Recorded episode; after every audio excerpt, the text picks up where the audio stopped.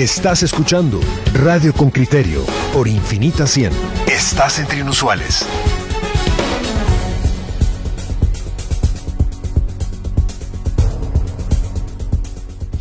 Bueno, pues aquí estamos. yo estoy leyendo el perfil del, abogado en cuestión que puso ese, esa denuncia contra el vicepresidente. Es un diputado, bueno, un, candidato a diputado, número 7, Israel Esteve González, por el Partido Bien.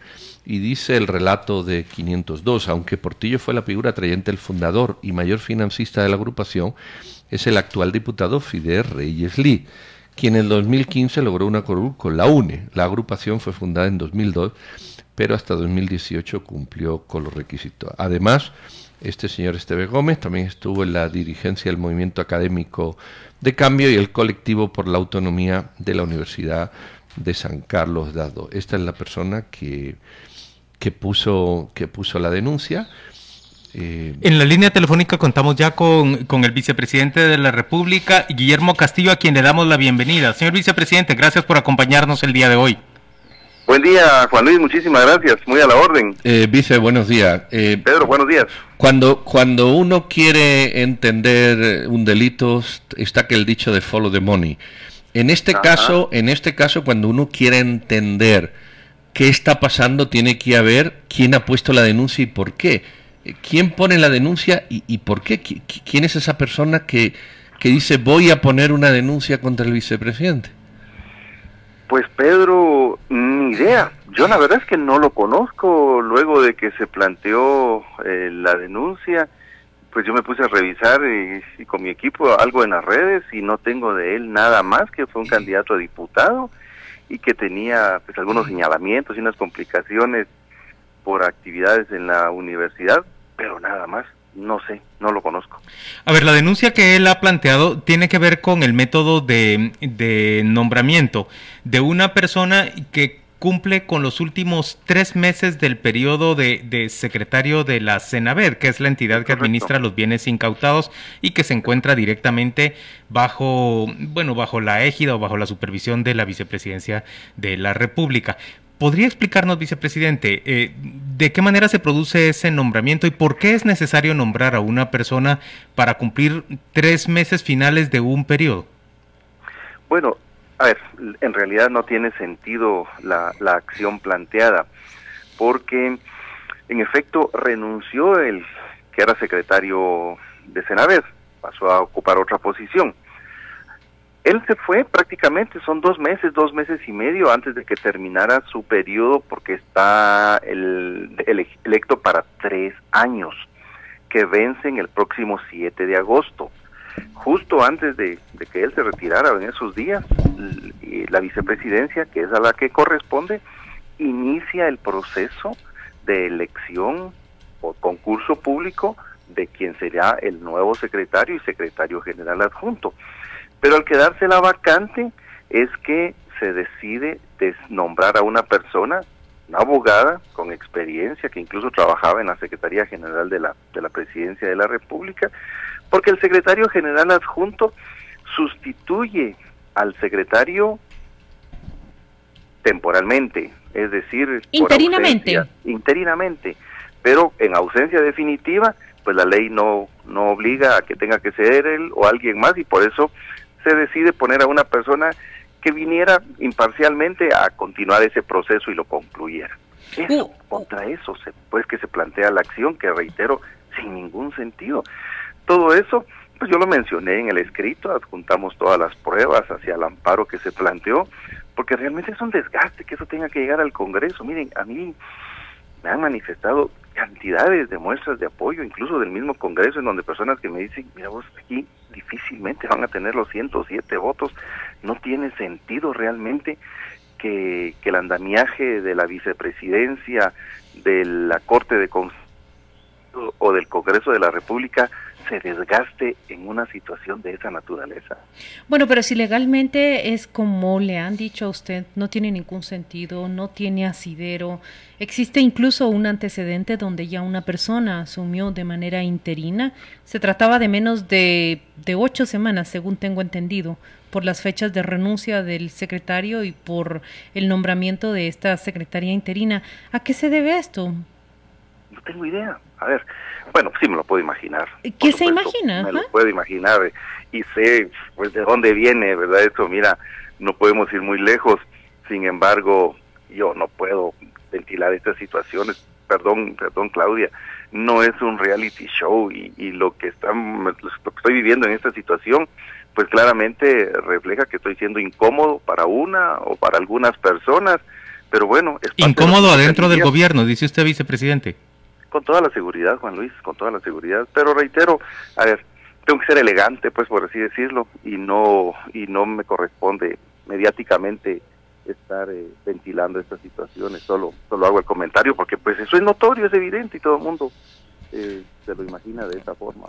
Cuando se pone una denuncia es porque alguien molesta, eso nos ha pasado todo. Cuando se pone una denuncia con tan poca trascendencia como esta, como bien dice, eh, es porque alguien molesta y hay que sacarlo. Ahora, ¿qué, qué apoyos ha recibido del, del gobierno, vice, el, el presidente que lo ha llamado? Bueno, mira, algunas algunas personas obviamente, algunos sí me han llamado, pero también ese es un tema que para no poner en complicaciones a, algunos funcionarios que pues, se, preocuparán de hacer públicas sus declaraciones, eh, preferiría mejor no pronunciarme sobre eso, Pedro. Eh, vicepresidente, la verdad que lo que el, el, sabor que nos queda es que usted se encuentra en, en una situación incómoda, pero usted tiene un rol constitucional cumplir. ¿Cómo prevé usted su, su futuro en el corto plazo? ¿Cómo va a desempeñarse en el cargo de vicepresidente de la República? ¿A usted le toca coordinar? ¿Son tres gabinetes lo que le corresponde coordinar? Juan Luis, yo me veo en el futuro haciendo lo que he venido realizando. Yo eh, he coordinado como corresponde el gabinete económico, el gabinete social, lo que tiene que ver con Senadel, con Senacite, todo el tema de trata de personas, el tema de tráfico de drogas ilegales, el plan trifinio, el tema de seguridad alimentaria. Mira, si para estar ocupado la vicepresidencia en realidad tiene muchas acciones y yo las estoy realizando.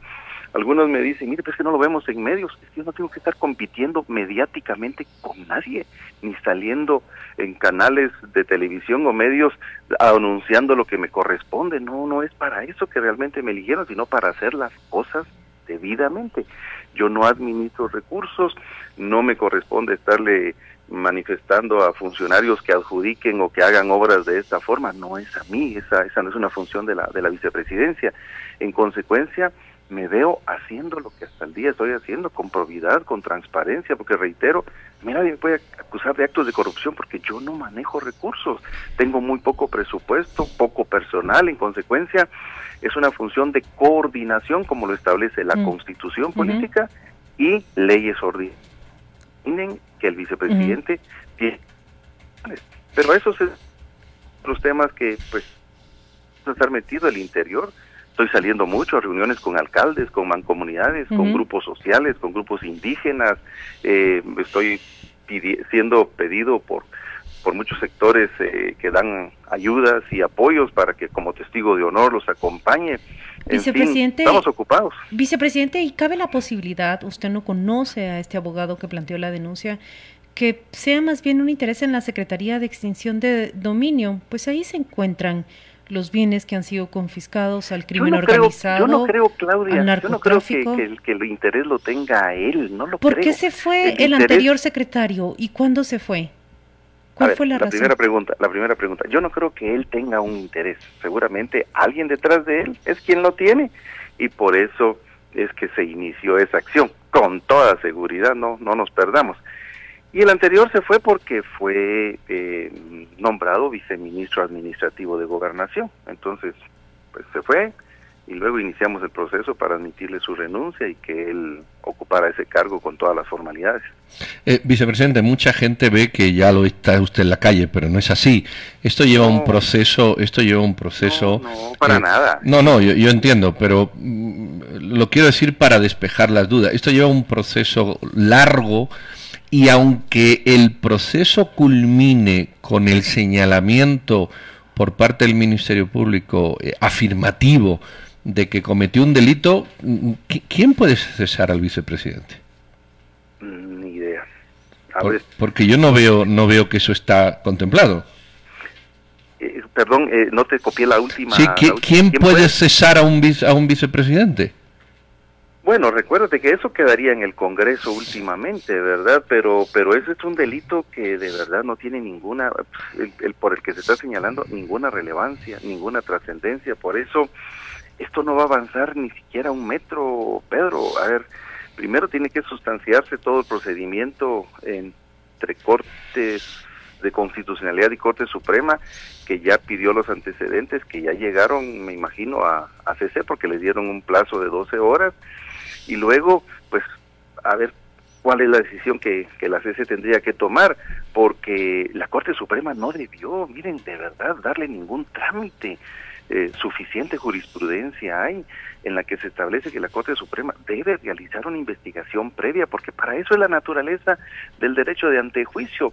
Yo, yo siempre he creído que la ley de antejuicio debe, debe sufrir modificaciones, porque el antejuicio debe proteger a la persona en, la función de su cargo y las decisiones que emita, no por cuestiones ajenas al cargo. O sea, este antejuicio estaría yo de acuerdo que prosperara por andar disparando en la calle, pero por un tema que no tiene sentido, no creo que vaya a avanzar ningún metro. Para, de verdad que no. Vicepresidente, hay por lo menos tres oyentes con criterio que, que han escrito vía el WhatsApp diciéndonos que ha habido varias acciones suyas que le han indispuesto con el presidente y, en, y, y, con el resto del gabinete. Su visita a la Fiscalía Especial contra la Impunidad, su aparente rechazo a, la decisión de sustituir a la junta directiva del IX antes de que se cumpla con el periodo de, legal para que eso ocurra, que es en junio del año entrante. Y luego también su, su disposición a trabajar con el Procurador de Derechos Humanos. ¿Qué tiene usted que decir sobre esto? Bueno, mira, yo eh, en el caso del fiscal de, la yo no tengo ni aquí ni ningún y cualquier acción que desde la vicepresidencia se pueda realizar para no le hemos escuchado, no le escuchamos bien desde que empezó la respuesta. ¿Podría repetir, por favor, vicepresidente? ahora muy bien, ahora bien. Yo, en el caso del fiscal de FESI, eh, Juan Luis, yo no tengo ningún problema con la justicia, ni aquí ni en ningún otro país. Y si cualquier acción que desde la vicepresidencia se pueda realizar para apoyar el trabajo de cualquier entidad, no solo desde la FESI, pues para eso estamos ahí. Y ese fue el propósito como lo he hecho con otras instituciones. Por eso es que hice esa visita de cortesía a Juan Francisco Sandoval.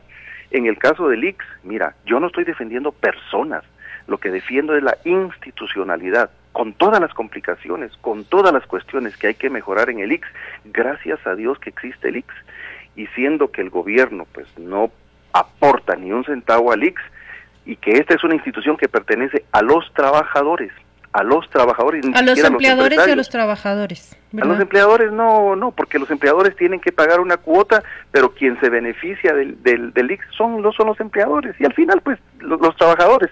Por supuesto, los empleadores contribuyen, pero eso termina siendo el IX una, una, una, caja de ahorros para las jubilaciones y las pensiones que ellos tienen que, que, que recibir. Entonces, es una, es una institución finalmente que pertenece a los trabajadores y que la tenemos que proteger, porque qué pena sería que eh, pues se le quiera meter mano al dinero que está ahí. Entonces, yo no estoy acusando a nadie de quién está detrás de esto, qué quiere hacerlo, pero tenemos que proteger la institucionalidad del IX. ¿Y usted qué piensa de ese mecanismo que ha establecido el Seguro Social con la Oficina de Proyectos de Naciones Unidas para la compra de medicamentos? Todo el mundo aplaude eso. Yo pocas personas veo que se oponen.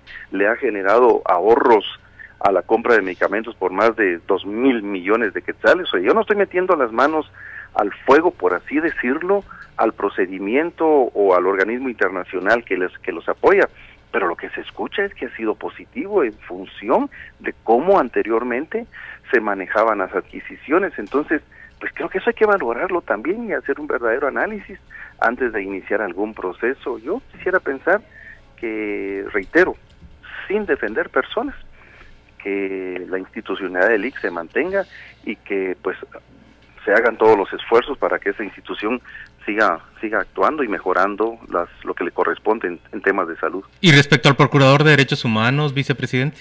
Bueno, mira, yo conozco a Jordán desde hace mucho tiempo y yo, como se dice coloquialmente, yo no estoy para saludar calenturas ajenas de nadie.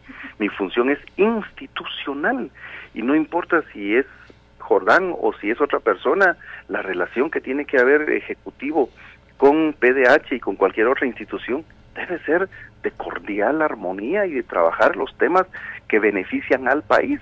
Yo ya lo, lo dije en mi comunicado, a nosotros nos quedan tres años o quizá menos, porque dentro de tres años más o menos y, cinco o siete días va a estar electo el nuevo binomio y ya las miradas estarán puestas en, otras personas. Entonces, yo siempre lo dije en campaña, son apenas cuatro años, nos quedan tres años y qué, cuatro meses, cinco meses para que tomemos las mejores decisiones y, hagamos lo que realmente la población pidió cuando fuimos electos, A eso me refiero. Muy bien, vicepresidente, pues muchísimas gracias, don Willy Castillo, eh, muy amable, eh, suerte en las funciones que desempeñe, ánimo, porque lo que salga bien es bien para todos. Y muchas gracias por habernos atendido. Gracias, eh, Pedro, Juan Luis y Claudia. Si lo que nos sobra es ánimo y con Dios, aquí vamos adelante. Feliz, día para usted.